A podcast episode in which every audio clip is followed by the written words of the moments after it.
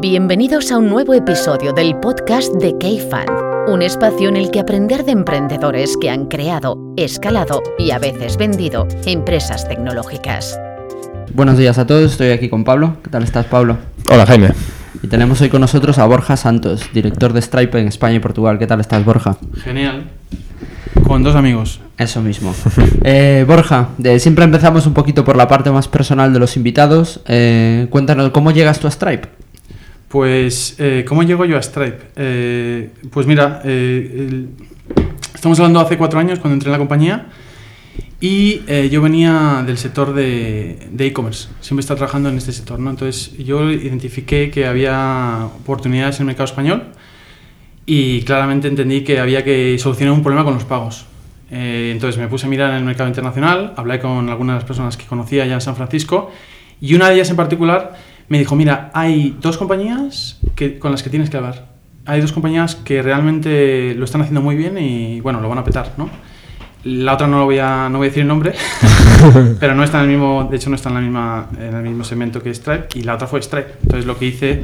pues ¿Este qué año es? Esto será 2000, eh, finales de 2014, principios de 2015. ¿Y tú habías trabajado en e-commerce en la parte de negocio? o- Siempre había estado en la parte, en el otro lado de la mesa. O sea, siempre había estado no en la parte, una combinación un poco de, de- de la parte de prestación de servicios, que es básicamente lo que he hecho. Siempre he hecho venta consultiva asociado a- al, al mundo del e-commerce. Eras proveedor de de- de e-commerce, ¿no? Sí, trabajaba en una empresa que se llamaba Digital River, que igual os suena porque en su momento compró Softonic, eh, una compañía que básicamente lo que hacía es coges Ma- Magento o Shopify, le añades Stripe, lo juntas, pues eso es lo que hacían, ¿no? Una solución de full, eh, un full direct to consumer.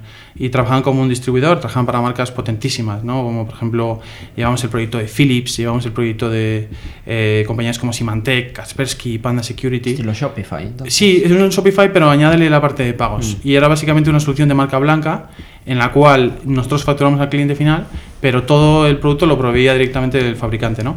Entonces, volviendo a esta historia de 2015, entonces yo qué hice? Pues contacté a Stripe, Mm, me encon- identifiqué a un tío por LinkedIn, le mandé un mensaje, le dije, oye, estoy acabando mi MBA, me alucina vuestra compañía, creo que hay una oportunidad fantástica en el mercado español. Y el tío me respondió y me dijo, pues ¿sabes qué? Estamos buscando un tío para España. Entonces me puso en contacto con, con eh, el que hoy es mi jefe, que Que es el esta- o responsable. sea, el- bueno, no has dicho tu cargo en España, que yo tampoco sé cuál es. Lo ha dicho Jaime. ¿Cuál es?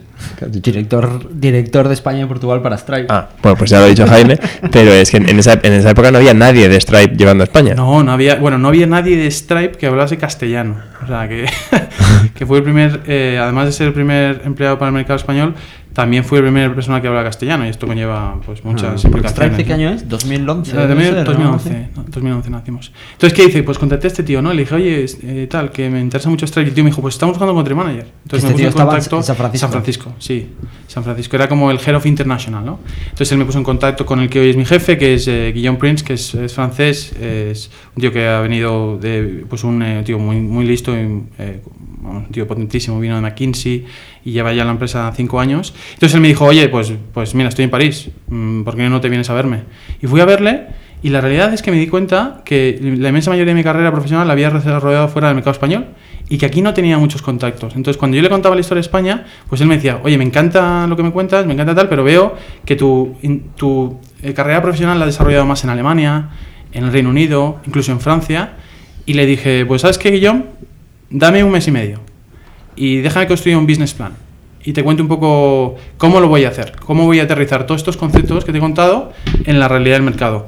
Oye, y así fue. Eh, estuve un mes y medio trabajando, me ayudó muchísima gente, mucha gente de vuestro, de vuestro, de vuestro sector, entre ellos el señor Pablo Ventura, que puso en contacto con muchísima gente del ecosistema, y hice hasta, bueno, llegué a, a ese business plan, lo llevé hasta con un contrato firmado.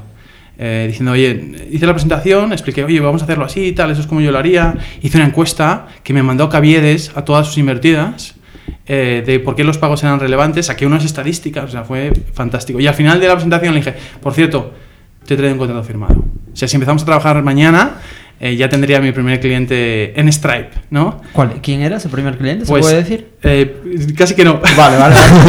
Perfecto, eh, prefiero que no. Y luego, bueno, el proceso, ¿sabes lo que pasa? Que cuando una empresa de estas tecnológicas y algunos de que han trabajado, eh, han tenido un, un puesto similar en una empresa como esta, lo sabrán bien, el primer empleado en un país, en una región, tiene que tener un, un encaje cultural importantísimo, ¿no? Entonces, eh, no solamente era el hecho de tener esa pequeña entrevista, hacer ese pequeño business plan, luego tuve que ir a San Francisco, entre ellos me reuní y fueron reuniones, bueno, largas, ¿no? Con los fundadores de Stripe, eh, también un poco para aterrizar el mercado español, y a partir de ahí, pues empezó mi aventura, cuatro años ya. Sí, mi, versión de la historia, pues, Borja y yo estudiamos juntos en MBA. Y mi visión de la historia es, en esa época yo creo que no habíamos tenido tantísima interacción. O sea, eh, Pues sí, sí, alguna, pues- pero vamos, yo sabía que eras un tío listo por cuando te veía ahí intervenir en clase, pero vamos, que tampoco éramos 70 en clase, ¿no? Y entonces de repente me viene y me dice, oye, tal, que ¿conoces Stripe? Y digo, "Sí, ah, bueno, un poco, vamos. Me dice, es que quiero, quiero trabajar para ellos. Y yo, pues- pues- pues muy bien. Y dice, no, entonces ya he hablado con ellos y me han dado, y básicamente eh, me han dicho que, que les puede encajar mi perfil, pero que, que les monte un business plan. Tengo, yo creo recordar que me- a lo mejor ya llevabas dos semanas currando, me dijiste algo así como, tengo tres semanas. Sí. Entonces, en tres semanas tengo que montar un business plan entero para, para Stripe España, tal. Y entonces ahí me dijo, ¿me puedes ayudar? ¿Me puedes presentar a gente, tal? Y, y yo dije, me cago en la leche. O sea, este pavo ha dicho, ole, con un par, ¿dónde? En el mapa. Saco el, el, el- el mapa mundi y digo, yo quiero trabajar donde están todas las empresas tochas de lo que yo me interesa y digo, yo quiero trabajar en esta. Y empieza a machacar correos hasta que alguien le contesta y le ofrece, le ofrece una oportunidad. Y me acuerdo que era en plan, el no sé qué día, me voy a Francia a explicarle el business plan a, alguien. Oye, lo tenía clarísimo. Lo tenías clarísimo. Pero es que, ¿sabes lo que pasa? Que es- estos tíos solucionan un problema, solucionamos un problema tan claro y tan Es- obvio. Explica el problema, por ejemplo. Pues mira, básicamente. qué es Stripe, que no lo hemos explicado hasta Stripe, ahora. eh, bueno, pues Stripe, eh, eh, para aterrizarlo, ¿no? Stripe es una plataforma. Entonces, esa plataforma lo que hace es ayuda a que las compañías, de forma instantánea e internacional, pues empiecen a capturar, empiezan a cobrar por sus servicios. Stripe fue creada, mis dos fundadores eran desarrolladores. Y estos tíos se dieron cuenta que cuando querían lanzar un producto, lo más complejo casi era empezar a cobrar. Fíjate, ¿no? Y la realidad es que la infraestructura donde se sienta el mundo de Internet pues sigue siendo la misma desde hace 20 años. Ha cambiado relativamente poco, ¿no? Entonces nosotros lo que hemos desarrollado es una plataforma y en esa plataforma tiene dos capas. La primera capa es una capa de tesorería donde tienes pues todas estas monedas transaccionales 130 y pico, ¿no? Eh, métodos de pago alternativos desde transferencias SEPA, tarjetas de crédito, Visa, Mastercard, Amex, Sofor, todos estos métodos de pago internacionales que son importantísimos a la hora de cobrar de forma internacional. Y luego sobre esa capa hay una segunda capa muy interesante que son aplicaciones.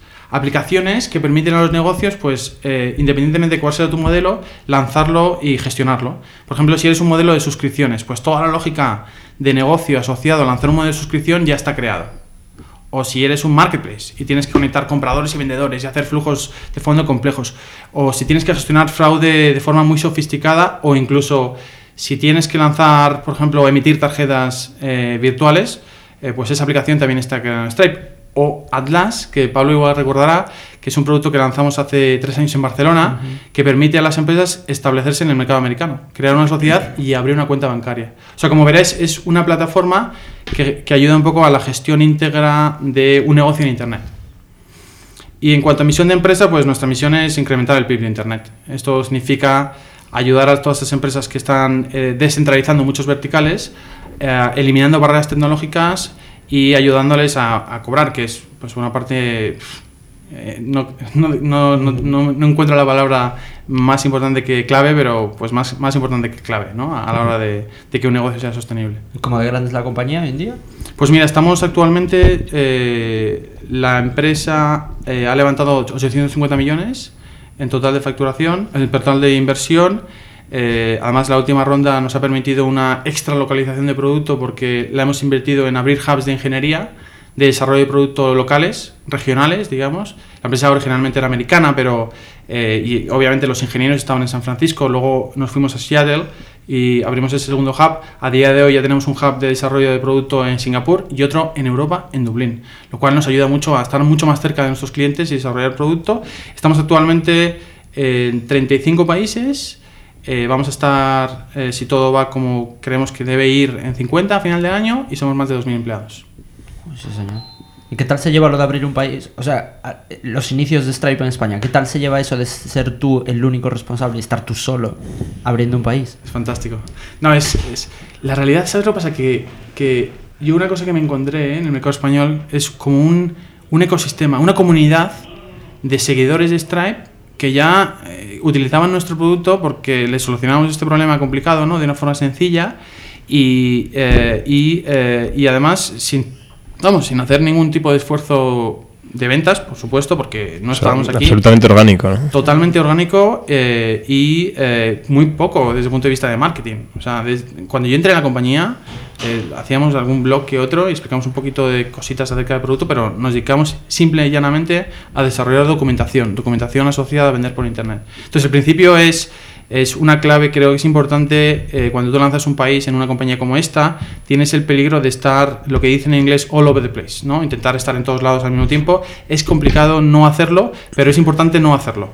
¿eh? Eh, tienes que enfocarte y además hay un componente importante de, esta comunidad que son empresas que hablan la misma narrativa, que están esperando a empezar a, tener una relación contractual con Stripe y comercial, ¿no? Entonces no es importante ir a por la primera venta, que obviamente va a venir, sino más importante es mm, formar parte de la comunidad, empezar a formar parte de esa comunidad de gente con una visión más a largo plazo, que por cierto va muy en línea con lo que Stripe quiere hacer. ¿no? Stripe tiene una visión claramente largo, a largo plazo.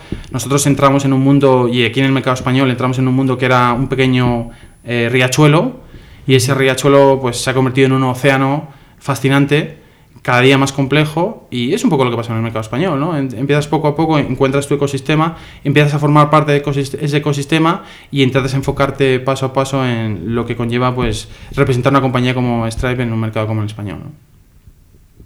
¿Y cuáles son los principales retos que tenéis ahora en la compañía? Yo A diría... nivel de España, obviamente, sí, sí. Eh, mira, yo creo que eh, Stripe es una empresa enfocada a los desarrolladores y en el mercado español el desarrollador, eh, el- los equipos de ingeniería normalmente se perciben como puntos de bloqueo. ¿no? Y creo que es un error, creo que el desarrollador hay que darle herramientas para que eh, las empresas eh, empiezan a invertir cada día más en tecnología y se basen más en una base tecnológica y nuestro, nuestro una, una de las partes importantes es que nuestra forma de explicar las cosas las entienden muy bien los desarrolladores, les ayudan mucho, eh, y, eh, y, eh, pero no van tan enfocadas a discutir tarifas y precios, ¿no? que son más los directores financieros. Entonces esa barrera de explicar que la conversión forma parte de, de tu forma parte desde el punto de vista de pagos clave acerca de tu potencial expansión de negocio es importante. Yo cuando entré en Stripe los pagos hace cuatro años, hace cinco años, ¿no? Y vengo una vez más de ese, de ese sector. Los pagos se entendían como una commodity. Se entendían como, oye, tienen que estar ahí y tengo que cobrar.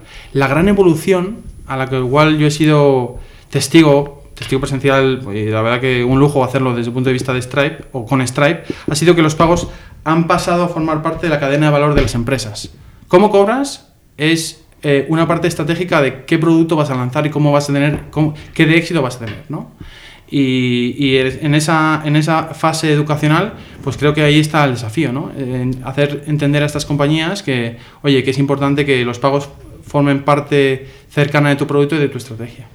¿Y cómo de lejos, pregunta ya curiosa, eh, sabes que me gusta el mundillo, cómo de lejos está el mundo del de, el- el pago con Bitcoin o cualquier otra criptomoneda dentro de la estrategia de, y el roadmap de, de una compañía como Stripe?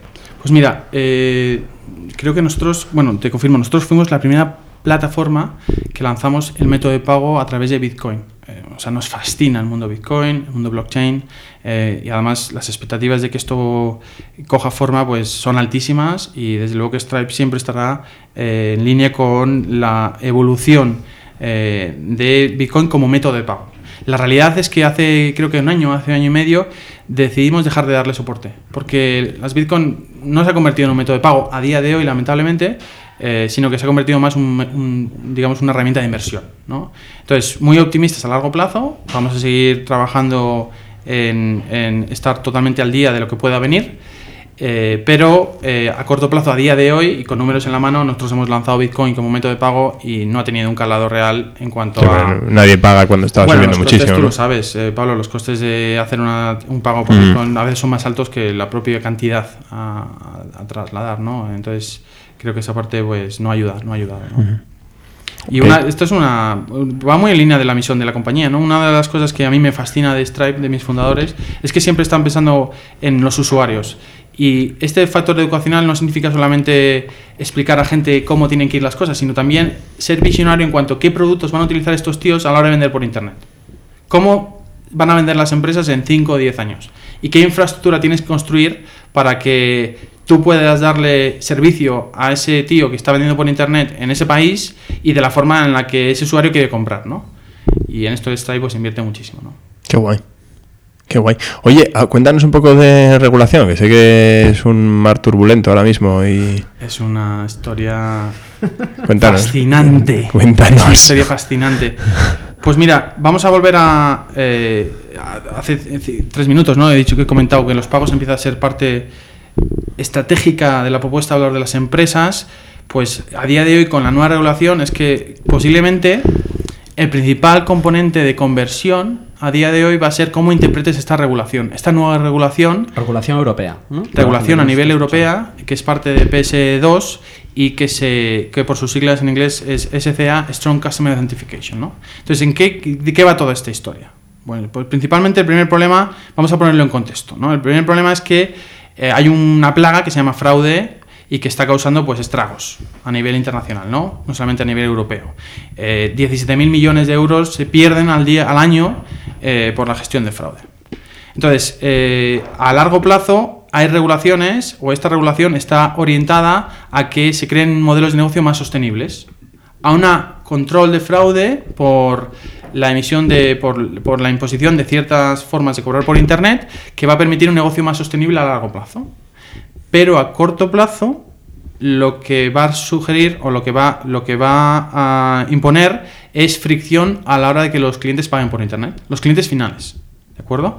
Y vamos a hablar un poquito de esto. Bueno, pues los clientes finales ya en un mundo, por cierto, en el cual los clientes finales, eh, pues nosotros gestionamos datos de que el 50% de los compradores de internet dicen que, que las pasarelas no son muy fáciles a la hora de pagar. Eh, eh, y además, eh, por cierto, un 72% de los 70 y más del 70% de los usuarios compradores no tienen ni idea de qué va todo esto en la nueva regulación. ¿no? Entonces, esta nueva regulación, por poner en contexto, básicamente lo que dice es que a partir hablado Sí. antes, pero eh, te cuento, algo, que- bueno, algo que, que tenga pues un teléfono móvil, algo que sea pues, eh, pues la propia biométrica, características, la huella dactilar, cosas que tú seas, y algo que sepas, pues eh, un código o eh, eh, pues algo, un código o el nombre de tu, el nombre que decía Jaime, el nombre de tu mascota, ¿no? Pues estas cosas, todos estos tres componentes son importantes a la hora de autentificar los pagos.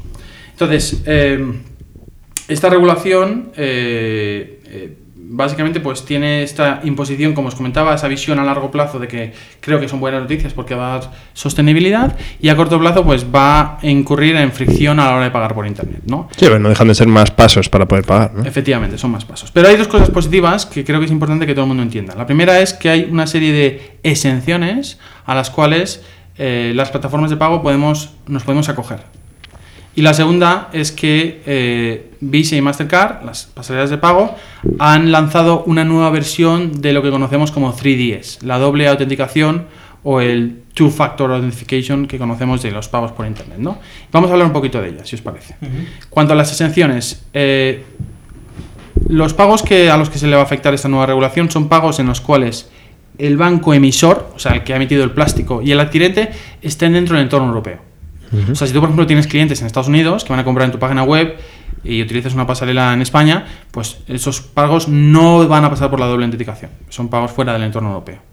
La segunda cosa importante... Pero es curioso que en cambio al revés no, ¿no? O sea, eh, porque por ejemplo el gobierno americano suele proteger a sus ciudadanos, le da igual quién les venda, ¿no? O, o a nivel fiscal y dice, no, tú pagas impuestos aquí, da igual quién, te- quién dónde lo ganes, ¿no? Entonces, eh, eh, claro, o sea, tendría sentido que la Unión Europea hubiera dicho, no, no, yo quiero, hago esta legislación para proteger a mis usuarios, a mis ciudadanos del fraude, por lo tanto, ala, si tú estás comprando algo, algo en un e-commerce americano, ese e-commerce americano tiene que pasar por mi ley, tiene que tener el dos eh, two factor authenticator. Como ¿no? GDPR, un poco, la Como el. GDPR o como cualquier cosa, ¿no? Pero en cambio no, en cambio es solo cuando las dos partes, comprador y vendedor, est- está aquí. Y claro, a lo mejor es probablemente, y es que no tengo mucha idea de fraude, pero entiendo que, que el fraude afecta más a las empresas que a los usuarios, aunque tú estés haciéndolo eh, de una manera, las empresas suelen tras- asumir ese riesgo, ¿no? Sí, claro que sí. El fraude afecta más a las empresas que a los usuarios. Al final, si tu tarjeta te la roban, pues al final puedes llamar a tu banco emisor, decirle que eso es un carro no legítimo y, Y te van a hay un seguro y ahora tiene que demostrarlo y hay un seguro, etcétera, ¿no?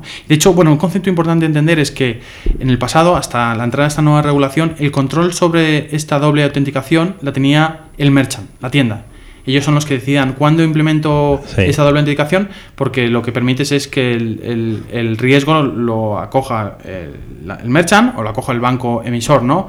Eh, si lo acoge el merchant, pues eh, está gen- genial porque la experiencia del usuario es mejor, eliminas clics, pero tienes el riesgo de fraude, y si lo acoge el banco, pues la experiencia es una poco mala porque tienes que autentificarlo doblemente, pero el fraude Es, lo es cuando te mandan a la página del banco, tienes que hacer no sé qué a la página del banco y tal. Pero ¿qué pasa? Que, que digamos que previamente era el merchant el que decidía, ahora la película cambia. Con esta nueva regulación Es- es el banco emisor el que toma la decisión.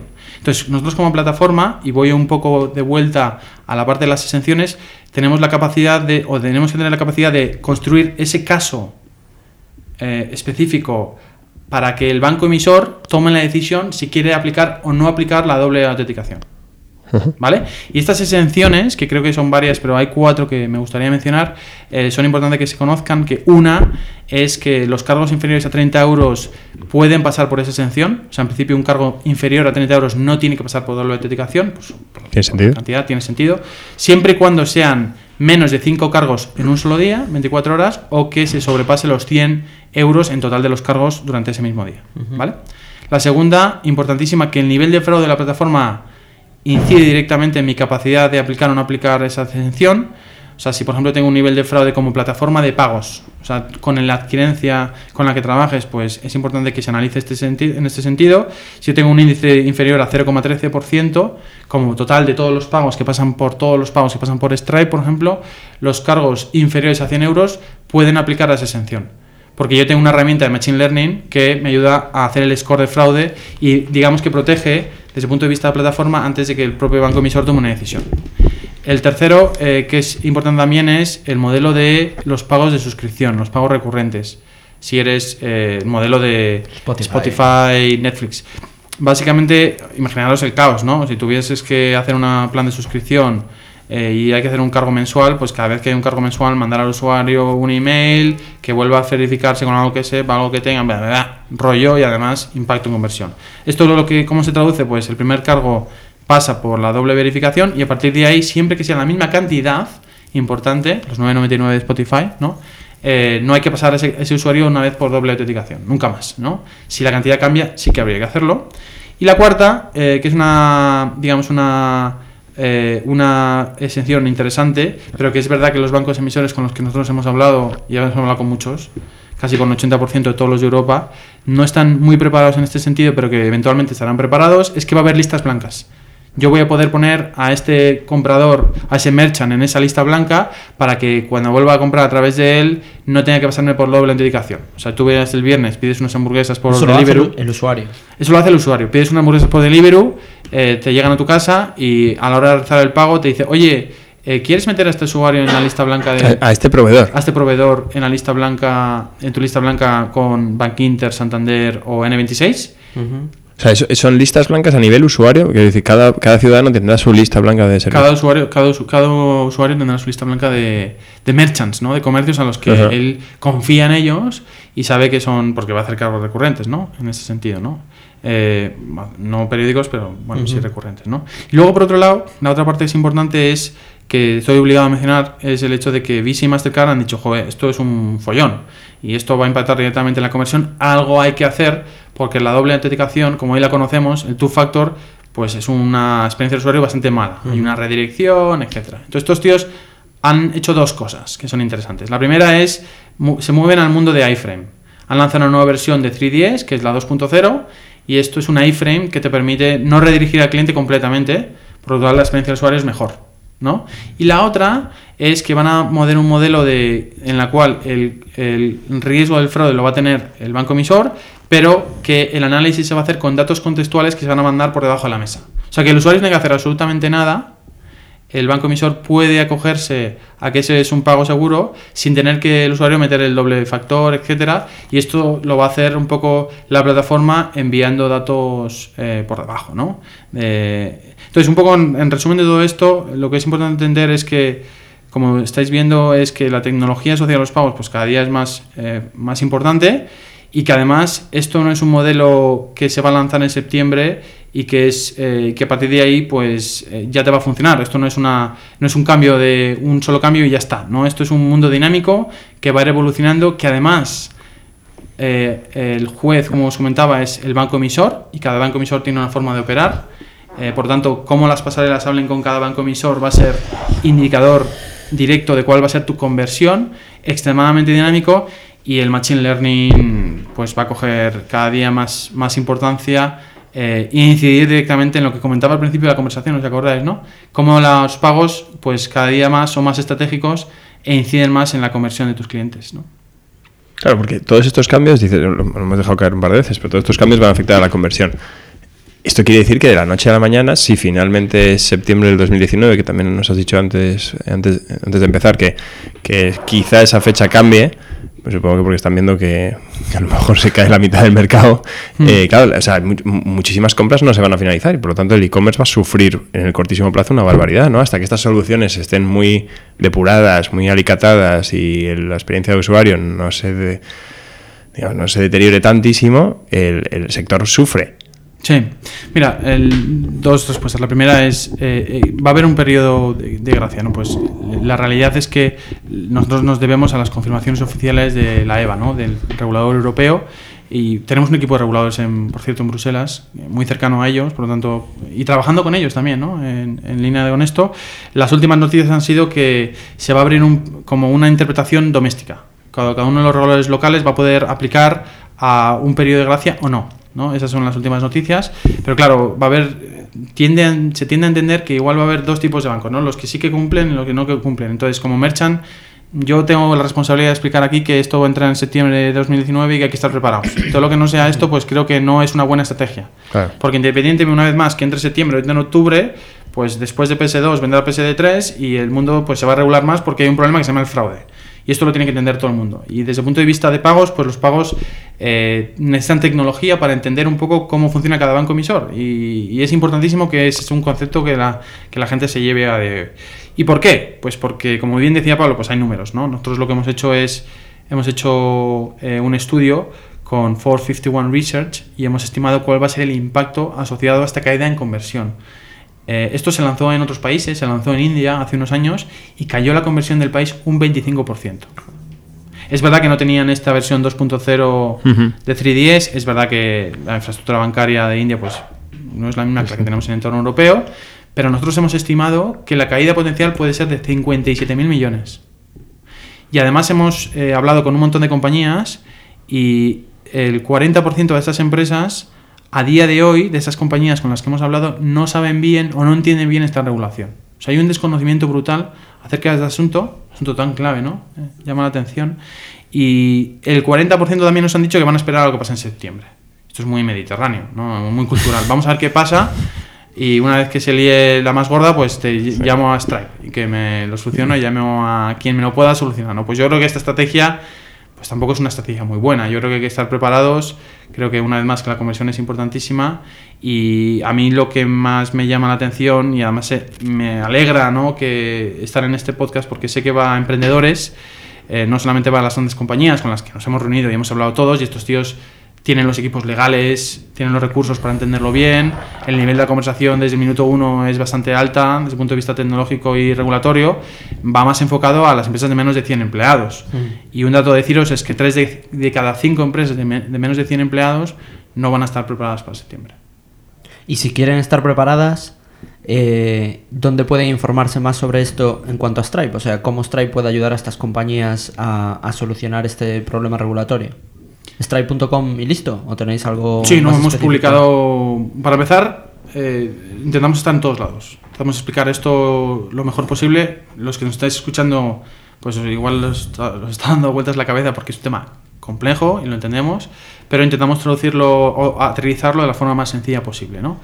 Y lo que hemos hecho, lo que os invitaría a que reviséis, hemos publicado guías, guías además en diferentes idiomas, incluido el castellano, donde explicamos paso a paso eh, cuáles son las implicaciones de esta regulación, por un lado, y luego por otro lado hemos pintado los diferentes flujos. Hemos pintado los diferentes flujos porque eh, al día de hoy eh, el cambio que conlleva esta regulación es un cambio estructural. O sea, Stripe ha rediseñado su API en Europa para esta nueva regulación y está muy muy enfocado en dar trazabilidad. Tú piensas que esto va a lanzarse en septiembre. Tú ya no pienses desde el punto de vista de conversión. Piensa en todos estos usuarios que te compran productos que van a empezar a llamar a tu departamento de atención al cliente porque no saben por qué no pueden pagar. No sé por qué están yendo a un banco a pagar cuando antes no lo tenían que hacer, ¿no? Entonces, nosotros lo que hemos hecho es, y además te doy un dato, lo he dicho antes, más del 70% de los usuarios finales no, tienen, no han escuchado nunca a través de esta nueva regulación, los bancos emisores de tarjetas no están haciendo muchas iniciativas ¿no? para educar al mercado. ¿no? Entonces, eh, yo creo que, eh, lo que la segunda parte de la documentación que hemos preparado creo que está muy bien. Hemos pintado los diferentes flujos. Los flujos asociados a los diferentes modelos de negocio. Entonces vas a entender mucho cómo eh, a través de una buena API vas a entender la trazabilidad de tu usuario. ¿Qué pasa en cada momento? Si lo redirijo, no lo redirijo, si no lo redirijo, ¿por qué? ¿Qué exención se aplica? Entonces yo invitaría que todo el mundo revisase esta documentación, independientemente de que eventualmente trabajen o no con Stripe, que la revisen en detalle y que nos contacten, porque estamos encantados de revisar cualquier tipo de duda. Pondremos los links en el, en sí, post sí, claro. Sí, os que lo hicieseis. Claro, bueno, además, tenerlo más fácil. que sé que tenéis buena relación, eh, hace poco publicamos una entrevista con una digital y metimos Ah. mucho. Está la presidenta ahí al lado. Está sentada al lado. Es, eh, hicimos una entrevista, hicimos una, hicimos una, Aló, presidenta. un artículo. Eh, y creo que, que es, es- también eh, eh, la publicaron en su blog, creo que la mandaron también por email. Ese link también te pediría que lo, Sí, lo sí, metas claro. porque explica también muy bien, ¿no? Este, o por lo menos hemos intentado, no muy bien, pero hemos intentado aterrizarlo y como, como hemos dicho es un tema complejo. ¿no? De hecho, No, dale, no, dale. dale, Pablo. No, iba a decir que al menos en mi caso, no sé si en el de Pablo, yo me he enterado de todo esto por, porque tú has insistido en querer contarlo. No por... De hecho, ninguna de nuestras participadas, espero que lo sepan, pero ninguna ha dicho, oye, que hay en septiembre este cambio. No, Tenemos que no. ponernos las pilas. A mí me lo contó Borja hace unas semanas también. Es increíble. Ujú. No, pero eso, fíjate. Y fíjate, y estamos en el mundillo, no podemos estar más metidos, hasta, Sí. hasta el cuello de fango, vamos. o Sí, sea, sí, sí. No, no, es, es, es abrumador. Eh, hay que ponerse las pilas con este tema y tiene que estar todo el mundo informado. Oye, a nivel global, antes has mencionado India, pero a nivel global, Europa, en esta carrera por intentar evitar el fraude y por regular eh, todos los procesos de pagos para, para minimizar este, este mal, eh, ¿dónde estamos? ¿Estamos llegando tarde? Eh, me da la sensación de que esto en Estados Unidos aún no ha llegado, pero soy un ignorante, o sea que no te sé decir. No tenía ni idea de que India había tomado pasos eh, Hmm. en esta línea. Yo creo que Europa siempre ha sido pionera eh, y de hecho tenemos una muy buena infraestructura bancaria en ese sentido. Eh, eh, ha sido pionera en esto y en otras cosas, ¿no? Entonces, desde el punto de vista, creo que Stripe, o sea, Europa siempre se entiende como un buen punto de innovación. Eh, y eso por un lado. Y por otro lado, esto es el principio, pero, pero ya empezamos a entender que va a haber otras regiones del mundo que van a empezar a implementar este tipo de soluciones de la misma forma, ¿no? Eh, hay otros países que ya están evaluando la, la interpretación. O sea, digamos que esto que a día de hoy solo va a afectar a, digamos, India y al entorno europeo, en unos años va a haber otras regiones. Y, y- si, y si te pregunto por fraude, si te pregunto por, o sea, a nivel eh, mercado, o sea, no Stripe, eh, fraude en Estados Unidos versus fraude, fraude en Europa o Asia, ¿qué mercado tiene más fraude históricamente? Por pagos por internet, me refiero. Pues yo diría que los índices son bastante similares. Son bastante similares. Sí, yo diría que los índices son bastante similares. Fíjate, hablar de entorno europeo también, cada país tiene su forma de entender Sí, las cosas. Yo invito a cualquiera de vosotros, o sea, hay dos tipos de fraude, ¿no? Bueno, realmente hay, eh, hay, sí, hay dos tipos de fraude desde el punto de vista de usuario. Está el fraude de, oye, me han robado la tarjeta y la han utilizado para comprar un producto, y el fraude de, oye, este producto no es legítimo. Yo lo que pensaba que iba a comprar, pues no me ha, no me ha venido a casa en las mismas condiciones, ¿no? Entonces, en línea con esto, pues tú como usuario, eh, ¿tú qué vas a hacer? Pues contactar a tu banco emisor y decirle, oye, devuélveme este, este cargo. Eh, y estás muy protegido. En Estados Unidos esto lo haces con un clic. En España invito a que intentéis eh, devolver un cargo eh, que habéis comprado por internet. Pues el proceso es extremadamente burocrático, administrativo. ¿no? Entonces, como hay diferentes formas de interpretar las cosas en diferentes países, creo que sería muy complicado hacer una valoración global de los entornos de fraude, pero sí que te digo, me reafirmo en ello. Yo creo que el entorno europeo y en España tenemos que estar muy orgullosos de nuestros bancos, tenemos grandes bancos y hemos sido pioneros en muchas cosas que han pasado. ¿no? Sí, pero me quedo con el mensaje de, oye, más o menos estamos todos al mismo nivel y esto Europa es una iniciativa que toma para intentar proteger a- al Sí, sector. ¿no? Sí, creo De que posiblemente sea la iniciativa más importante eh, a nivel global desde, desde la creación del entorno SEPA. ¿no? Igual que, igual, es que eh, eh, estoy orgulloso de ser europeo cuando ocurren estas cosas, ¿no? Igual que con la GDPR, que es un dolor en el culo, eh, todo el tema de la GDPR y tal, cuando estás montando una empresa, pero, pero a nivel usuario, pues te protege de muchas cosas, ¿no? Eh, fíjate, vive en Estados Unidos y, y a ver cuántas cosas de publicidad recibes con información tuya, ¿no? Entonces, en ese sentido, Europa tiene cosas positivas, ¿no? Me encanta que lo digas, o sea, porque hay que ser optimistas. Una vez más, a largo plazo, la percepción, nuestra percepción, son muy buenas noticias. Esto va a la sostenibilidad. Y los negocios que hagan las cosas bien, pues esto Claro. les va a ayudar a, a- a tener una cuenta de resultados pues eh, saneada, ¿no? Al fin y al cabo. Muy bien. Oye, ¿Disparas las dos preguntas sí, o...? que no se las hemos dicho antes, ya me he dado cuenta. Que no sé si he escuchado el podcast. ¿Has escuchado el podcast alguna vez? Pues. Sé sincero, no pasa nada. Sí, porque te va a pillar Jaime en cuestión de 10 segundos. Ah, pues entonces no. siempre han siempre hecho- lo decimos antes de empezar a grabar, pero se nos ha pasado a Pablo y a mí. El otro día escuché un tuit que decía: Me voy a poner el podcast de Cafan en el no, coche. pero es que, es que lo tienes que haber Sí, escuchado hasta el sí. final. Si no, El bueno de Rubén. Rubén Colomer nos puso ahí un tuit. Rubén, efectivamente, Rubén Rubén, Colomer. efectivamente. siempre hacemos dos preguntas al final del podcast. Ah, esto es como lo del programa este de. De Broncano. ¿Cuánto, De Broncano. cuánto has No, follado? Eh, Borja ha, mandado el chat- ha abandonado el chat. No, hacemos dos preguntas. Una, que nos recomiendes eh, un libro, contenido. Normalmente pedimos un libro, puede ser otro tipo de contenido. Puede ser una peli, puede ser un cómic, Si puede no se te ser ocurre, una serie, yo- puede ser algo, simplemente algo que digas, joder, esto me ha molado.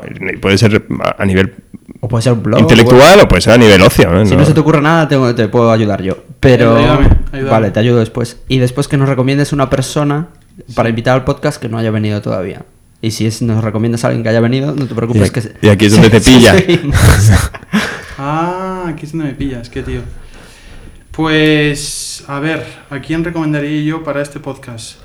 Mira, el otro día estuve con Rafa. Estuve con Rafa del Deep Power MBA. Rafa, ¿apellido? Ahí me pillas. Vale, no es Rafa Garrido. No. No, no es Rafa vale, vale, Garrido. vale. No, de Power NBA, pues es Hugo Darévaro, eh, Félix, que no sé. Borja y Félix Rafa. Ruiz, Rafa- Borja y Rafa. Claro, Borja y Rafa deben ser los que lo llevan, no los conozco yo. No te preocupes, eso lo buscamos y lo apuntamos. El otro día fue en las últimas reuniones, estuve con él hace dos semanas y me contó un montón su estrategia y me parece que están haciendo las cosas muy interesantes. Cubren un nicho de mercado interesante desde el punto de vista de, de académico. Y les iba muy bien, yo Y creo. les va muy bien, tío. Me encantó, me encantó la historia. Mm, Me parece que tiene un negocio escalable y son unos tíos listos y que os invitaría, creo que les deberíais invitar. Y... te pediremos la intro. Sí, a ver. Y eh, ayúdame un poco con... Ayúdame un poco No, con... iba a decir, yo iba a recomendar una cosa relacionada con Stripe. O sea, además de lo. o sea, Oye, te os trajo un libro. Eh, Pablo, ¿Es ¿has el libro? Pues ese ¿De libro lo voy a recomendar. Un libro sobre... Es un libro, nosotros publicamos libros. Pues mira, vamos a ver, vamos a... Bueno, yo- mis tiros iban por ahí. Pero... Vale, pues mira, nosotros publicamos libros. Eh, publicamos libros porque, bueno, pues nuestros fundadores son muy académicos, ¿no? Desde el punto de vista. Son Y hermanos, un- no sé Son si lo has hermanos, dicho. sí, son No, hermanos. son hermanos y son insultantemente jóvenes. Sí, tienen. pues eh, creo que ya han, eh, uno ha pasado la barrera de los 30 años, pero vamos. Eh, Por pero, que lleva, pero que lleva 8 años montando esto. Sí, lleva 8 años montando esto y el otro tiene. 20 John tiene 27 o 28. Pero vamos, Sí, montaron esto hace 7 años, o sea, con 22 y 24, 25 años, lo cual es fascinante. Pues estos, ellos, una de las cosas que nosotros hacemos es, y va muy en línea con lo que hemos comentado antes, ¿no? Publicar y compartir. Hay un libro que a mí me parece interesantísimo que habla sobre la escalabilidad de las empresas. Y además también lo puedes. Vamos a poner el link en el podcast, hombre.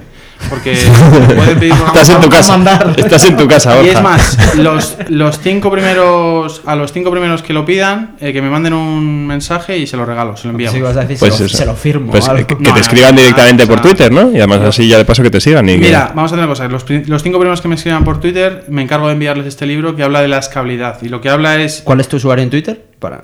eh, arroba Borja Santos. Vale. Y Fácil. habla de cómo coger una empresa y eh, construirla, pues una vez más lo que hemos hablado hoy, de forma sostenible y de forma eco- eh, economizada. Eh, y cuenta un poco la historia de Stripe y además invitamos a muchos de nuestros usuarios y emprendedores americanos que cuentan un poco la historia. ¿Y, bien. el título del libro es? Eh, Estás a pillar, yo creo. Esa es a pillar porque sé que tiene un título muy largo. muy bueno, lo pondremos, lo, pondremos. lo pondremos. No, pues eh, relacionado con eso, eh, tenéis un blog en Stripe que está muy muy bien, que se llama The Business of SaaS. pero que está súper bien. Igual tú nunca lo has leído, pero está súper bien. Que yo que- creo que escribe un empleado de Stripe que vive en Japón. Ah, sí, sí, sí, sí. sí. Y es un blog que está súper bien sobre negocios además- recurrentes y SaaS. Ya, ya, ya. Sí, no, publicamos un montón de libros, la verdad. No me los he podido leer todos. No te preocupes, Borja. Que Estás estamos, disculpado. Estamos ocupados trabajando en este tema de SCA. Pero os da tiempo a hacer Sí, libros. sí. Oye, Borja, mil gracias por haber venido. Muchísimas No, gracias. gracias a vosotros. Una vez más, estoy aquí como en mi casa. No, eso se nota. Un Venga. poco de calor. Joder, estoy asado. Los que han llegado hasta aquí, recordaros que podéis encontrar más episodios y, y contenidos en blog.cafan.vc y en Twitter en arroba cafan.vc. Volvemos en una semana. Hasta luego.